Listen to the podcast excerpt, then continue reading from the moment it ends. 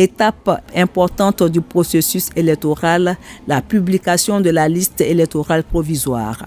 Le président de la commission électorale indépendante, Ibrahim Koulibaly Kuibière. 8 16 796 électeurs, soit une augmentation de 531 714 électeurs comparé à la liste électorale définitive de 2020, sur laquelle figurent 7 485 082 électeurs. Les 8 16 796 électeurs provisoirement inscrits sont, selon le genre, répartis ainsi qu'il suit. 3 886 425 femmes, soit 48,48%, 4 130 371 hommes, soit 51,52%. La CEI a remis aux partis politiques la liste électorale provisoire sous forme numérique. Réaction mitigée des partis politiques. Certains reconnaissent la valeur du travail abattu.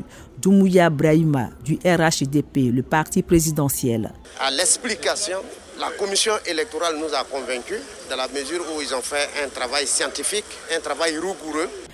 Kra au nom du FPI, le nouvel allié du RHDP. Nous avons apprécié et nous avons salué et félicité la CEI pour la qualité du travail qui a été mené pendant ce recensement.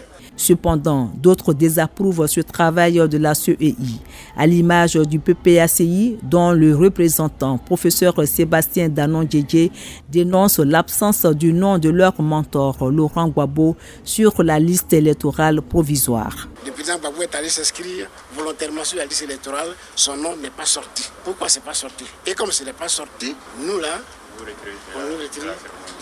sur la radiation de Laurent Gbagbo, la réponse d'Ibrahim Koulibaly Kuibière, président de la CEI. L'article 4 dit ne peuvent être sur la liste électorale que les électeurs. Or, pour être électeur, il faut jouir de ses droits civils et politiques, être ivoirien. Cette année, le ministère de la Justice nous a donné une liste de 11 000 personnes déchues de leurs droits civils et politiques. Ce n'est pas un acharnement quand on parle du président Gbagbo. Hein.